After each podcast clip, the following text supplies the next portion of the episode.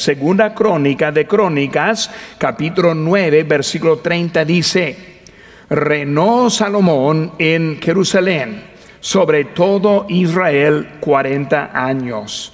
Y durmió Salomón con sus padres y lo sepultaron a ciudad de David su padre. Y reinó en su lugar Roboam su hijo. Roboam fue a Siquem porque en Siquem le había reunido todo Israel para hacerlo rey. Y cuando lo oyó Jeroboam, hijo de Nabat, el cual estaba en Egipto, a donde había huido a causa del rey Salomón, volvió de Egipto. Ahora, dos personajes aquí que estamos viendo. Primero es Roboam. Roboam, el rey. Pero vemos ahora también que vemos a Jeroboam. Y Jeroboam está en Egipto volviendo para ver lo que está pasando. Y vamos a ver más de él en otras semanas. Pero quiero empezar una introducción acerca de la vida de Roboam para ponernos una escena para aprender lo que pasó en su vida y cómo también con nosotros. Vamos a hacer una oración y luego vamos a seguir. Padre Santo, gracias te doy por esta tarde. Señor, gracias por el privilegio de estar aquí juntos. Yo te pido que tú uses este estudio para ayudarnos en nuestras vidas. Bendice, Señor, ese momento en tu nombre precioso que te pedimos. Amén. Pues para asiento, hermanos. Están viendo ahora Roboam. Y hablando de él, vemos de, de, su fama o de que fue conocido. Primeramente, recordamos que su papá este fue Salomón. Por eso el rey Salomón, su hijo, Roboam. También vemos que fue Roboam quien dividió el reino. Y vamos a estar viendo también eso las semanas siguientes acerca de cómo fue dividido el reino bajo el rey Roboam. Vemos también que Roboam fue un rey casi obediente. Y cuando hablamos de la obediencia, vemos que muchos viven así casi obedientes, no desobedientes directamente, pero tampoco obedientes en todo. Y así es lo que están viendo con Roboam. Por eso vemos que casi obediente, y hay que recordar que obediencia solo cuando le guste es la desobediencia. Y por eso estamos viendo cómo es la vida de él. Ahora, ¿quién fue Roboam? Como dije, hijo de Salomón, pero también recordando que el, papá de Salomón fue David. Por eso Roboam, su abuelo, siendo el rey David, lo conoció, aprendió mucho de él también. Vemos también que fue hijo y su mamá fue Naama. Es en Primera Reyes, ahí vemos en las notas, capítulo 14, 21, dice Roboam, cuando comenzó a reinar y 16 años reinó en Jerusalén, ciudad de Jehová, eligió de todas las tribus de Israel para poner allí su nombre. El nombre de su madre fue Naama Amonita. Vemos ahora de él, su padre 40 años reinó, Salomón, y ahora el hijo Roboam 16 años. Ahora, ¿quién fue esta Naama Amonita? Cuando vemos a ella, primeramente, ella fue la primera esposa de Salomón. Y cuando pensamos en eso, siendo una amonita, es algo interesante. Porque ella se casó, digo, ellos se casaron durante el reino de David. Por eso David ahora está dando su hijo para esa niña. Por eso esa, esa muchacha. El padre Naama probablemente era Sobi. Sobi era quien le había llevado ropa de cama y comida al pueblo de David cuando viajaba por el desierto. Por eso ahí estuvo él presente ayudándole. Es muy posible que David quisiera devolver su amabilidad con, eh, a casarle a su hija con la familia de él. Y por vemos ahora que Salomón está ahora presentando y poniendo este, él para ella. Vemos también que los moabitas y los amonitas fueron los que se hicieron complot con Balaam. y por eso ellos fueron cortados de Dios. Deuteronomio 23:3 dice, no entrará amonita ni moabita en la congregación de Jehová, ni hasta la décima generación de ellos no entrarán en la congregación de Jehová para siempre. Por eso estamos sabiendo que fue el mandato pero vemos que Salomón, este, el más sabio, poniendo a su hijo de eso. Salomón tuvo unos 20 años de edad cuando Roboam se nació. Fue su primer hijo. Este, él fue el indicado por el reino, pero no necesariamente por la voluntad de Dios. Vemos que él fue nombrado ese por su papá, pero no buscando la dirección de Dios con él. Él llegó de ser rey a los 41 años de edad y lo reinó por 16 años en ese, desde los años 975 antes de Cristo. Pero quiero que estén viendo un poco de Roboam, el casi obediente. Él tuvo buenas intenciones, pero le faltó la sabiduría para reinar hizo bien e hizo mal también. Y pues vamos a ver un poco de ese inicio de él y su reino para aprender cómo es que llegó de tener las fallas que tuvo. Por eso ahí en sus notas podemos seguir ahí, puede llenar los espacios. Y por eso vamos a ver más bien la vida de Salomón y luego llegando también con Roboam. Por eso el número uno es la prosperidad de Salomón. Para entender la vida de Roboam, necesitamos entender la vida de Salomón, porque lo que hizo Salomón era la influencia para Roboam. Por eso la prosperidad. Primero vemos con él es que Salomón fue humilde. Vemos ahora rápidamente en nuestras Biblias el primero de Reyes capítulo 3. Busquen conmigo Primero de Reyes capítulo 3 y vamos a ver un poco acerca de Salomón este, en ese tiempo también. Primero de Reyes. Yo estoy batallando también para encontrarlo aquí. Muy bien, yo sé dónde está, pero me está huyendo. Muy bien. En Primero de Reyes capítulo 3, versículo número 12, dice, he aquí, lo he hecho conforme a tus palabras. He aquí que te he dado corazón sabio y entendido, tanto que no había habido antes de ti ese otro como tú, ni después de ti se levantará otro como tú. Y aún también te he dado las cosas que no pediste riquezas y gloria, de tal manera que entre los reyes ninguno haya como tú en todos sus días. Pero vemos ahora que Salomón era un hombre bendecido y muy próspero. También vemos su humildad, ahí en versículo número 7 dice, ahora pues, Jehová Dios mío, tú me has puesto a mí, tu siervo, por rey, en lugar de David mi padre, y yo soy joven y no sé cómo entrar ni salir. Pues vemos que ahora que Salomón comenzó con un corazón muy blando a las cosas de Dios, buscando la dirección de Él. El concepto de Salomón es que a Él le faltó mucho. Y luego recordando cómo Dios le iba a bendecir y qué tan fuerte iba a ser, él está viendo a sí mismo como un joven que ni sabe cómo entrar ni cómo salir. Y porque hablamos de eso, vemos algunos principios bíblicos que tenemos ahí en nuestras notas. En Mateo 20 y 16 dice, así los primeros serán postreros y los postreros primeros, porque muchos son llamados, mas pocos elegidos. Vemos que él comenzó bien humilde y es Dios quien le puso en la posición que estaba. Dios le dijo, pide lo que quieras y en vez de pedir riquezas, en vez de pedir este, sus enemigos, él pidió por sabiduría. Pero vemos que Dios ahora es el quien le puso en esa situación. Primera Corintios 3:18 dice, nadie se engañe a sí mismo. Si alguno entre vosotros se cree sabio en este siglo, hágase ignorante para que llegue a ser sabio. Por eso, hablando de Salomón, principios que él vivía son los mismos que nosotros debemos estar viviendo. Por eso, hablando como cristiano, muchas veces con la edad uno llega de pensar que sabe cómo es un cristiano empieza a corregir a los demás. Ve a algunos nuevos llegando y se les olvida que son nuevos, que no saben nada y los quieren corregir. Y lo que están haciendo es elevándose en su posición.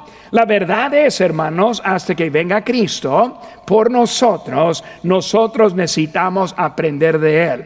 Necesitamos vivir la vida en la humildad hasta que Él venga por nosotros. Primera Corintios 1:26 dice, pues mirad, hermanos, vuestra vocación que no sois, no sois muchos sabios según la carne, ni muchos poderosos, ni muchos nobles, sino que lo necio del mundo escogió Dios para avergonzar a los sabios y lo débil del mundo escogió Dios para avergonzar lo fuerte. Dios va a usar a los instrumentos que se humillen delante de Él. Cuando uno piensa que es alguien, cuidado porque ya viene la caída. Por eso vemos ahora que Salomón está empezando bien. Él está empezando exactamente como debía. Salomón fue un gran hombre por la manera que empezó. Pero viendo su prosperidad, comenzó con su humildad y luego siguió con Salomón honra a Dios. En B. Versículo número 3 dice, de nuestro texto, capítulo 3, versículo 3, mas Salomón, estamos en primer reyes todavía, mas Salomón amó a Jehová. Él amó a, Jehová. Él quería este, honrar a Dios. Salomón no quería la vida fácil para él.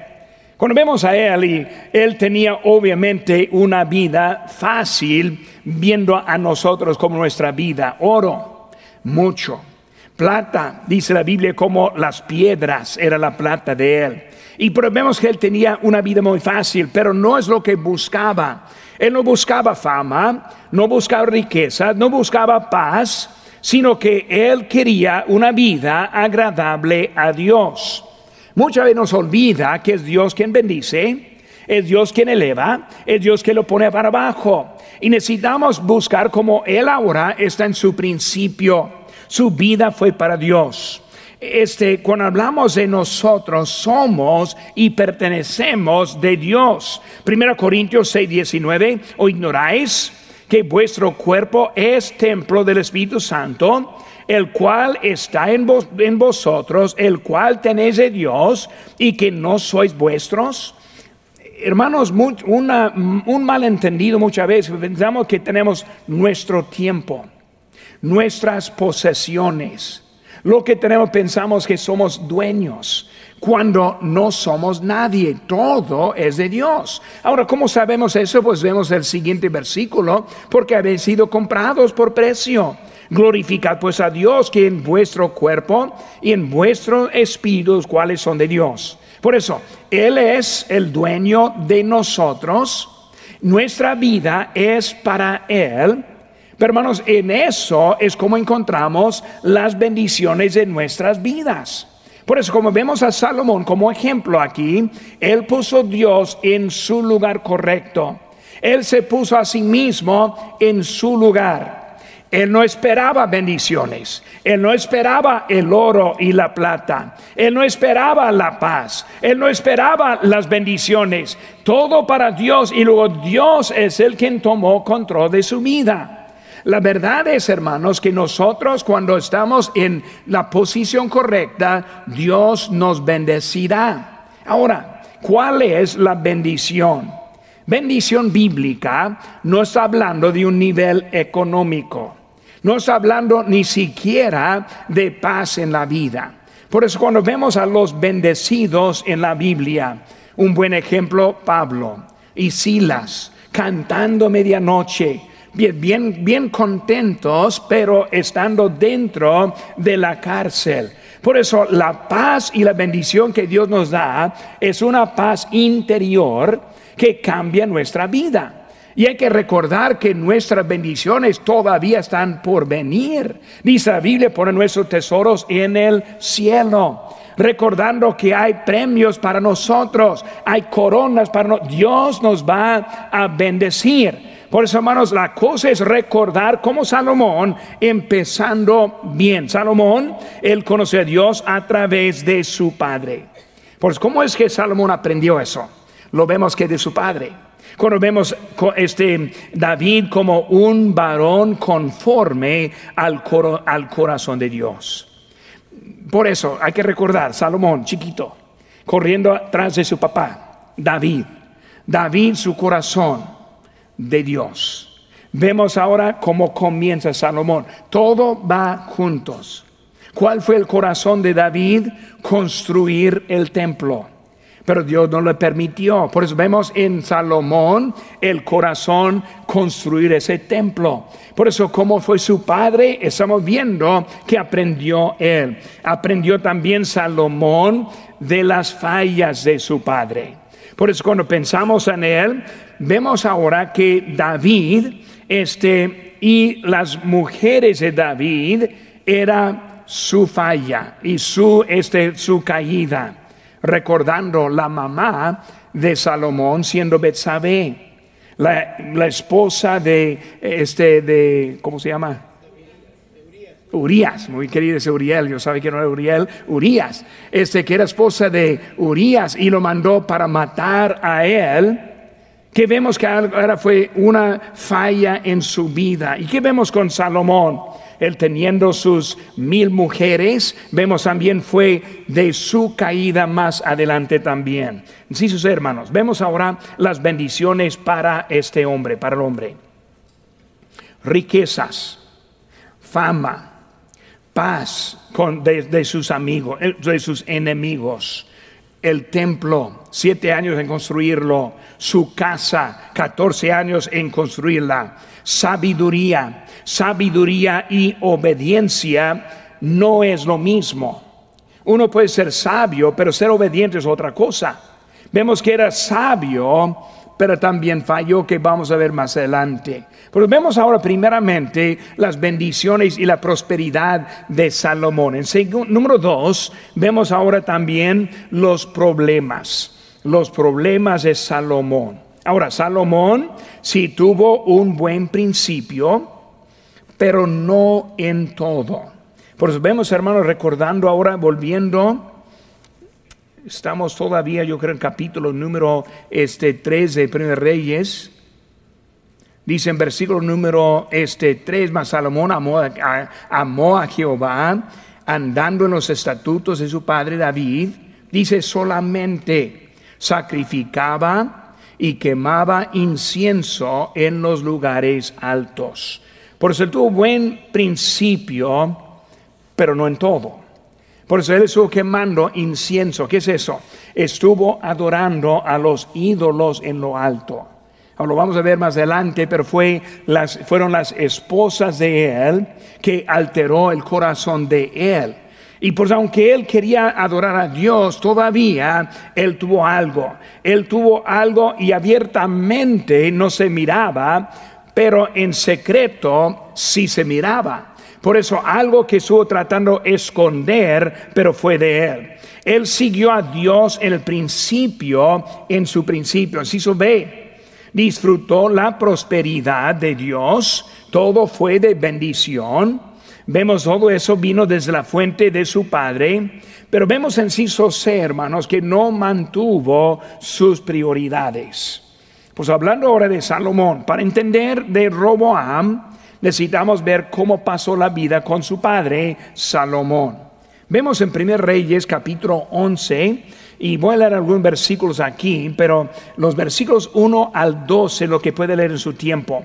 Pero dice en primero versículo 1, pero el rey Salomón amó, además de la hija de Faraón, a muchas mujeres extrañas y extranjeras, a las de Moab, a las de Amón a las de Edom, a las de Sidón y las Eteas, gentes de las cuales Jehová había dicho a los hijos de Israel, no llegaréis a ellas, ni ellas se llegarán a vosotros, porque ciertamente harán inclinar vuestros corazones tras sus dioses. A estas pues se juntó Salomón con amor y tuvo setecientas mujeres, reinas y trescientas concubinas, y las mujeres desviaron su corazón.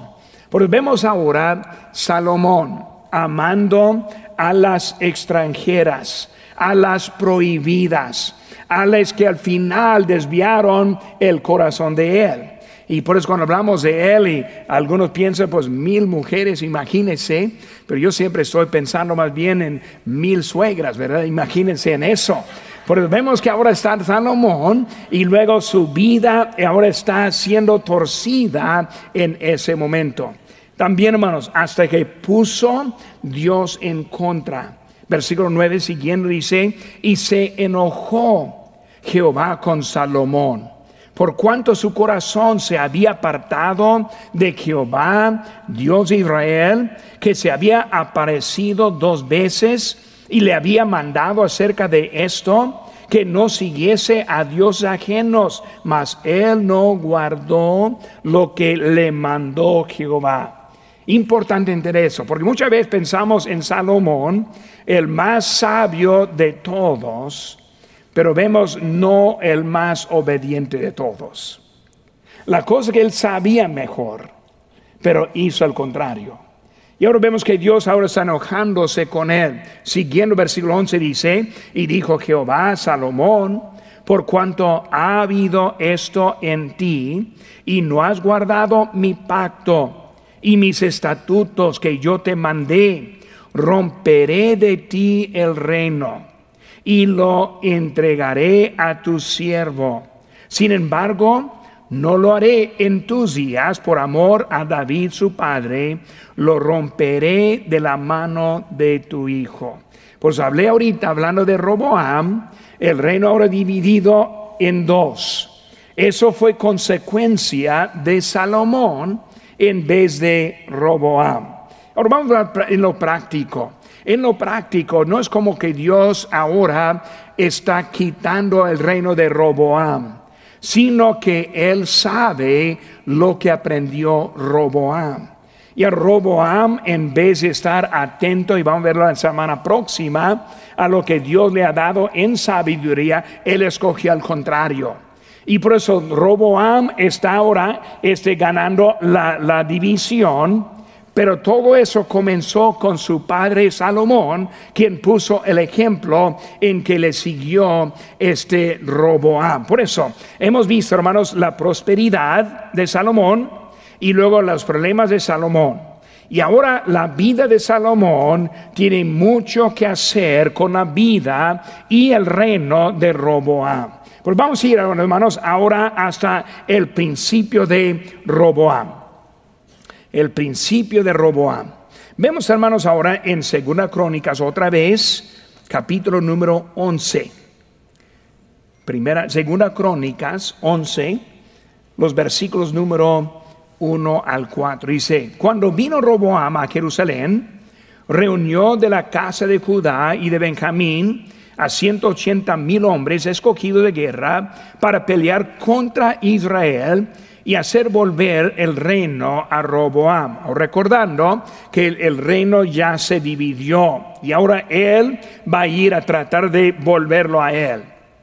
Versículo 2, más vino palabra de Jehová a este a Semamías, varón de Dios, diciendo, habla Roboam, hijo de Salomón, rey de Judá, y a todos los israelitas en Judá y Benjamín, diciéndoles, así ha dicho Jehová, no subáis ni peleéis contra vuestros hermanos, vuélvase cada uno a su casa, porque yo he hecho esto. Y ellos oyeron la palabra de Jehová y se volvieron y no fueron contra Jeroboam. Ahora, otra historia que viene más adelante, pero para entender un poco de él. Vemos que Roboam, aunque hizo cosas buenas y cosas malas, vemos que ahora está atento a la palabra de Dios. Por eso cuando se dividió el reino, su primera, primer pensamiento es que yo voy a forzarlos a quedarse aquí conmigo. Y luego vemos que el, profeta fue a él diciendo, no peleas, no los subas, no los no vas en contra. Y él hizo lo que era. Por eso vemos, hermanos, en número ese número 3, el principio Roboán, inciso A, aprendió la obediencia a Dios de su padre. Aprendió obediencia a Dios de su padre. El reino fue renta bajo el rey Salomón en realidad. Y por Dios ahora mandó voz a Roboam. Roboam, si tú persigas, tú vas a perder. Porque yo estoy permitiendo eso. Por eso esto fue de Salomón, no de Roboam. Pero vemos que Roboam ahora está atento a la voz de Dios. Muy importante recordar eso. Porque él vio a Salomón también atento a la voz de Dios. Él aprendió a ser atento a la voz de Dios. Muchas veces padres que no son atentos a la voz de Dios, que no guardan los mandamientos de Dios, que no siguen obediencia, no entiende el daño que hace a sus hijos. Y por eso los hijos están observando, están aprendiendo. Y vamos a ver que las historias siguientes en esas semanas de lo que comenzó con él es que lo que él aprendió de su padre. Pero Salomón en su humildad, Salomón queriendo edificar el templo, Salomón quien sacrificó mucho a Dios. Salomón quien fue obediente a la voz de Dios. Pero estamos viendo que en un lado, por su obediencia, Roboam aprende. Y por eso qué bueno que aprendió, porque mucha sangre no fue derramada a causa de la obediencia de Roboam. Por eso Roboam ahora está en el reino, se divide. Qué, vergüenza, se divide. Y él piensa, pues voy a traerles otra vez. Cuando Dios dice que no, y luego él hace caso a la voz de Dios. Por lo necesitamos aprender la obediencia, la obediencia de Dios. Cuando Dios nos habla, hay que recordar. Y muchas veces hay que recordar en el primero de nuestra historia. Como viendo la obediencia de Salomón, fue más bien en los primeros años. Y esos años eran algo que formaron algo en su primer hijo, Roboam. Muchas veces, hermanos, en nuestras vidas, recordando qué tan tiernos a la voz de Dios, qué tanto apetito las cosas de Dios, Qué tanto que queríamos obedecer y hacerlo con alegría en nuestra vida. Cómo estoy esperando servirle a Él. En el tiempo cuando era, era muy suave ir a ganar almas y testificar para otros. En el tiempo cuando fue muy suave diezmar y participar en nuestras ofrendas. Muchas cosas al principio que no se mantienen en lo largo pues vemos, hermanos, primeramente hay que recordar cómo Dios nos ha bendecido y luego ser obediente a Dios. Aprendió esa obediencia. También, inciso B, él aprendió de las debilidades. Aprendió de las debilidades. Cuando vemos a él, hermano, vemos cuáles eran sus debilidades. Pues primero vemos que sus debilidades fueron las mujeres y por eso él estuvo aprendiendo de su padre en eso. Vemos también que él tenía muchas mujeres, por eso aprendiendo las debilidades. Como padre, si aún no es el día del padre, el domingo viene el mensaje para los padres, pero vamos a empezar ahí. Los hijos aprenden de nuestra obediencia, pero también aprenden de nuestras debilidades. Yo siempre he, he sabido que sus debilidades se reflejan en sus hijos. Y porque cuando están viendo, ellos agarran mucho de lo que es nuestras eh, debilidades. Porque vemos ahora que él ahora está viendo y en su hijo aprendió, pero también aprendió las debilidades. La sabiduría, le faltó la sabiduría. Porque cuando vemos a Salomón siendo el más sabio, él eligió dejar al lado la sabiduría esa lista de países, Amón, Moab, todo eso. Es, Salomón, ¿es sabio casarse con mujeres extranjeras? Pues claro que no. siendo el más sabio de todos los hombres, tú escoges a, casarse con ellas. Tú escoges a las que van a desviar tu corazón ya en su edad. Tú estás escogiendo, es una debilidad que él tenía dejando al lado su sabiduría. Uno podría decir a Salomón, Salomón, tú sabes mejor. Salomón, ¿por qué estás pensando? Salomón, ¿qué está pasando en su vida? Por eso vemos ahora que le faltó en lo que era la, realidad de su sabiduría. Sí, tenía mucha sabiduría. Los reyes vinieron a, aconsejar de él. Él tenía mucho que decir. El problema es que no puso en práctica lo que él sabía. Y muchas veces así somos nosotros. Sabemos mejor, pero no ponemos en práctica lo que sabemos. Y por eso vemos que en eso es otra palabra de falta de sabiduría, porque si no la pone en práctica, no la tiene en su propia vida. Yo conozco a muchos que tienen toda la respuesta para otros, pero para su propia vida es muy diferente. Pueden ver las fallas en otros, pero en su propia vida no las ve como la parábola de la viga y la paja en los ojos. Muy fácil ver esa paja, pero si, si puede sacar esa viga, puede ver mucho mejor. Y vemos ahora que Roboam está aprendiendo a su padre en sus debilidades, debilidad de mujer, debilidad de su sabiduría, también debilidad en su soberbia, en su soberbia. Vemos que Salomón llegó de ser grande empezó como chico. Yo, yo soy un joven, yo ni, sé, yo ni sé cómo entrar y salir. En otra palabra, yo ni sé cómo abrir la puerta, no sé cómo, qué hacer cuando, tengo frío, no, no sé cómo hacer nada. Por eso de eso llegó, de ser muy, muy, muy elevado, muy soberbia, mucha soberbia en su vida. Pero vemos ahora que era una debilidad con él. Y luego vemos, hermanos, que en eso eh, los hijos aprenden de su padre. Aquí, vemos en nuestro texto, en nuestras notas, Efesios 6. Versículo dice, hijos, obedeced en el Señor a vuestros padres, porque esto es justo. Ahora dice aquí, obedeced en el Señor a vuestro. ¿Qué está diciendo? Obedecer en lo que es bueno. Porque hay padres que no van a enseñar bien. Salomón falló en esto. Obedecer en el Señor. Obedecer lo que es correcto. Obedecer lo que es derecho. Ahora, honrar es otra cosa. Estoy hablando de obediencia. Por eso, obedecer en el Señor. Luego dice, honra a tu padre madre, que es el primer mandamiento con promesa para que te vaya bien y seas de larga vida sobre la tierra. Y vosotros, padres, no provoquéis a ira a vuestros hijos. Muchas veces provocar lo tenemos en una forma como que de como casi como burlándose de ellos o, tentándoles y, y claro tiene su lugar, pero más bien lo que está diciendo, los provocamos cuando no los criamos. Los provocamos cuando los soltamos. Un hijo sin dirección está provocado. No provoques a ira, dice, sino criadlos en disciplina y amonestación del Señor.